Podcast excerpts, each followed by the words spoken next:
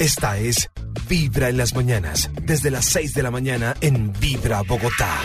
Ya son las 7 de la mañana, 41 minutos. Ustedes conectados con muy buena vibra. Y como les dijimos más tempranito, pues hoy tenemos un invitado que nos va a resolver muchas dudas, sobre todo dudas de, de alimentos. Obviamente, si surge usted, si surge con otra duda, bienvenido. Eh, temas, por ejemplo, hay un tema importante que a mí me gustaría hoy que tratáramos en algún punto, y es el tema, por ejemplo, de las lesiones verbales, amenazas o lesiones personales contra las mujeres que últimamente vuelve a salir el tema.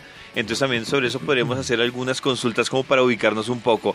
Por eso hoy nos acompaña el, el experto que es el doctor Edwin Gutiérrez. Doc, bienvenido a Vibra en las Mañanas. Buenos días eh, para usted, para todos los en la mesa de trabajo y por supuesto para todos los oyentes de Vibra. El- eh, le, le voy a leer la estadística como va de nuestra encuesta en Twitter. Es un sondeo que lleva... eh, falta que voten más, pero van 70 votos. De los 70 votos, eh, la pregunta es si es separar el padre de su hijo responde económicamente por él o por ella. El 29% sí, el 71% Ush. no.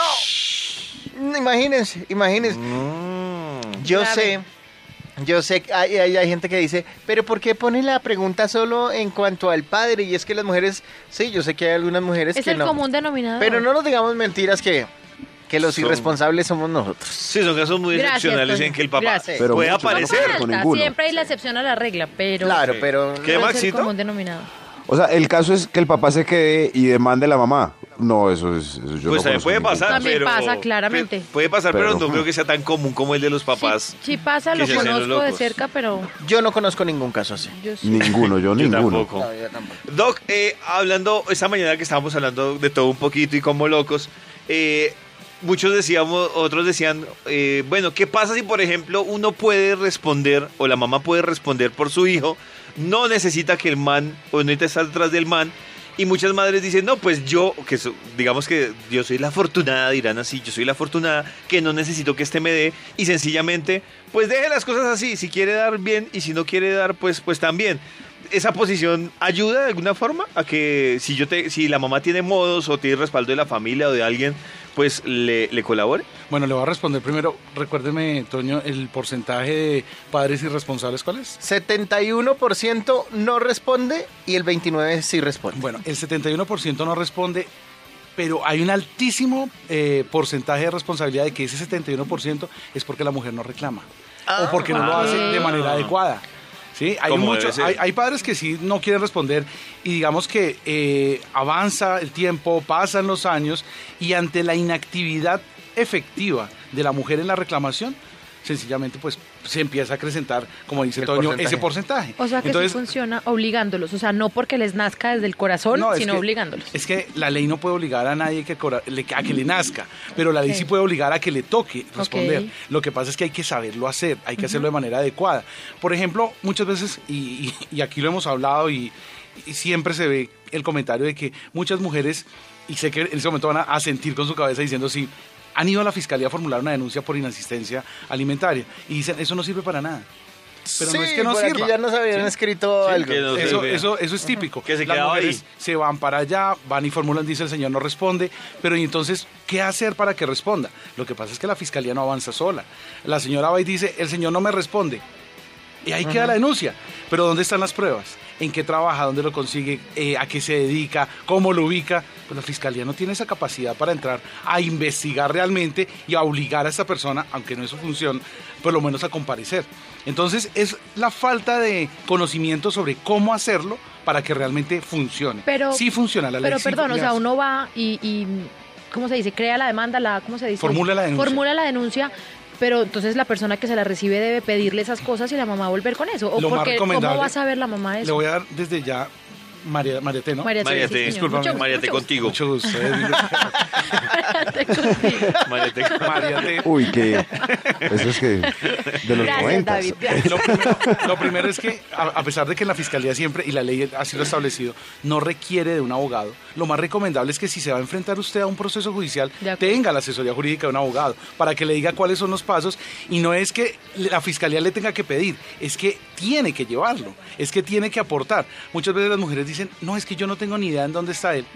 Pero- Oiga, sí, pero- casualmente en la fanpage la primera historia que iba a leer es una que dice que pues que ya duras apenas tiene el teléfono, pero que no sabe realmente cómo ubicarlo, que si la fiscalía ¿Y se encarga se de... hace? No, la- si De no lo encuentra ella, que tuvo un hijo con él, Ay, pero ¿cómo? ahí entra, ahí entra, no, sé, No, la ley, no, entra la... es que no se puede. Pero mira, eso es precisamente lo que genera eh, ese, ese entorpecimiento a que no funcionen las cosas.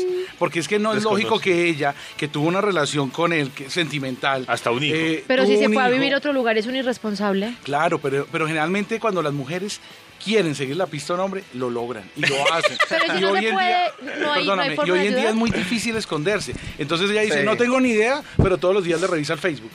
¿Sí? Ah. Eso no tiene sentido. Entonces, realmente sí lo puede ubicar, pero no le cuenta eso a la fiscalía. Entonces, ¿cómo hace la fiscalía si, si tuviera una bola de cristal que le dijera, mire, el señor está allá, hace, hace esto, trabaja en esto, pues podría de pronto hacerlo, pero como eso no funciona así, entonces es la víctima quien tiene que aportar las pruebas. Y por eso es que lo más recomendable desde ya es decirles a ustedes, siempre tengan un abogado. La ley no se lo exige, pero es lo más recomendable para que Para el proceso sea efectivo. Entonces, muchos de ese porcentaje que sí responde, a veces no es porque lo quieran hacer. Esa- es que la pregunta de pronto también le permite el espacio a la persona de decir, sí responde, pero porque yo lo obligué a responder. Porque Claro. conseguí un abogado, lo embargué, el salario, y, y me está respondiendo no porque quiera, sino porque lo tengo embargado.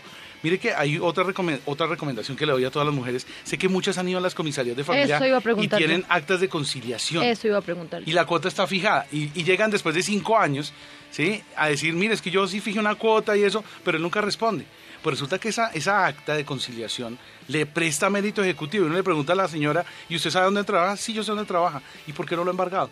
¿A cómo se hace? Se hace ante un juez de familia, con un abogado. Y entonces es realmente la conclusión de ese 71% que, que habla Toño, es que realmente de ese 71%, la- casi el 100% es por desconocimiento jurídico de cómo hacer que el señor responda. Esto no si quiere, es que le toca, pero hay que hacerlo de manera adecuada para que funcione. Sin abogado se puede. Sí se puede, pero, pero va a depender de la voluntad del señor, que de pronto lo hagan ir a la lo fiscalía y, y de pronto... Del, del, Del, señor ¿Me Dios. parece? Ay, David, No, no, póngase ¿De cuál serio. señor? De- O sea, sin de- abogado, claro, no, de- de- ay. de que no, sí, aparezca, ma- claro. como la voluntad. de Dios. Claro. No, no, no, del no. Señor, imagínese que se le... No, no, no. No, como, siempre, pero- solo como si Dios quiere, eh, No, sí no, puede no, no, no. funcionar. Si Dios No, quiere. Davidcito. Funciona, funciona, pero lo más importante es que, digamos que uno de los mensajes que quiero dejarle hoy a todas las mujeres frente a este tema es que siempre cuenten con el respaldo jurídico de un abogado que sea de confianza, que lo, que lo conozca, que, que realmente le pueda hacer efectivo. Claro, ese- que- siento que mucho el error de las mujeres es realmente que usted dice, que van, ponen la conciliación y dicen ya con esta conciliación él me tiene que responder y cuando no responde dicen, ah, no funcionó la ley.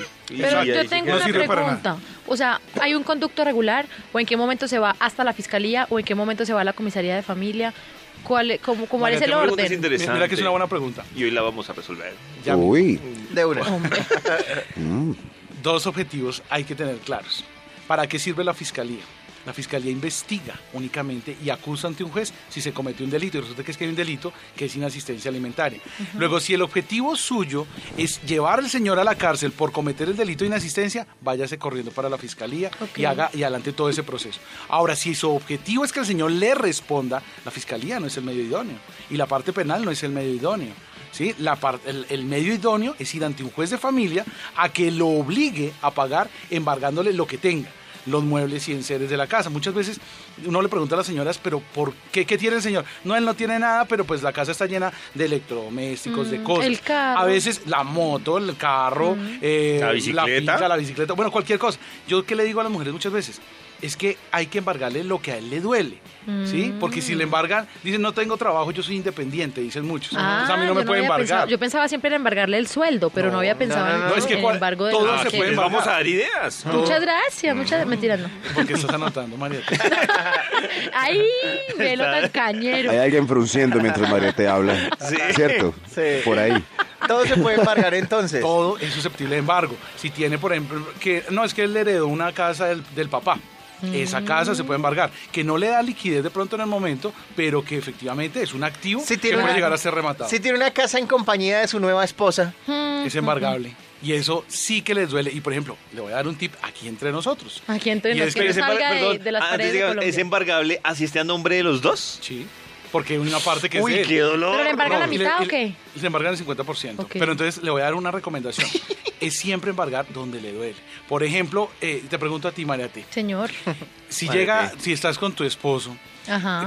y él tiene un hijo por Sí, allá por fuera y él no responde y llegan y te embargan y llegan a hacer una diligencia de secuestro y te empiezan a quitar tu televisor, tu DVD, tu- todos tus electrodomésticos. ¿Tú cómo te pones con ese señor, con tu esposo? Pues muy mal porque dice, vamos a tener que, vamos a tener yo que responder por lo que usted no responde con, con el hijo de allá. Claramente. Al, ese señor, al evitar eso, para evitar eso, va y responde. Mm, Es claro. Buen punto. ¿Dónde le duele? Claro, porque va, va a querer Este es mi abogado. en, en- en el matrimonio actual. Este es, este es. Sí, preguntan, preguntan por Twitter que si es la mujer que la que nos responde funciona igual, me imagino que sí. Exactamente igual. Claro. Y, y ustedes dicen que no pasa y nosotros como abogados le Sí podemos decir, pasa. sí pasa y pasa mucho. Hoy en día Sí. las mujeres abandonan a sus hijos, no responden, no los quieren ver. No me diga. Max, todo triste. No. Claro que pasa, pasa mucho. Eh, doctor ¿En Edwin, serio? Sí. nos- No. ¿Usted puede dar al aire el, eh, el teléfono donde puedan contactarse por si necesitan servicios de abogados? Claro que sí, en Abogados a su alcance le podemos ayudar. Puede marcar en Bogotá al 703-8536, 703-8536. Para Hoy- que se echen la llamadita Claro. y, Sí, y averigüen la consulta. Aquí he aprendido cosas interesantes. Hemos, hemos, las mujeres y Doc, los en, hombres. en un momento falta. usted nos podría explicar, en un momento podemos hablar lo que decía María T, ese procedimiento de, bueno, usted ya concilió, usted mire, ¿cómo decide si va a un juez de familia o qué pasos hacer como para que la gente se empiece a guiar? ¿Ya? No, en un momentico. ¿no? En las mañanas, tu corazón no late, vibra.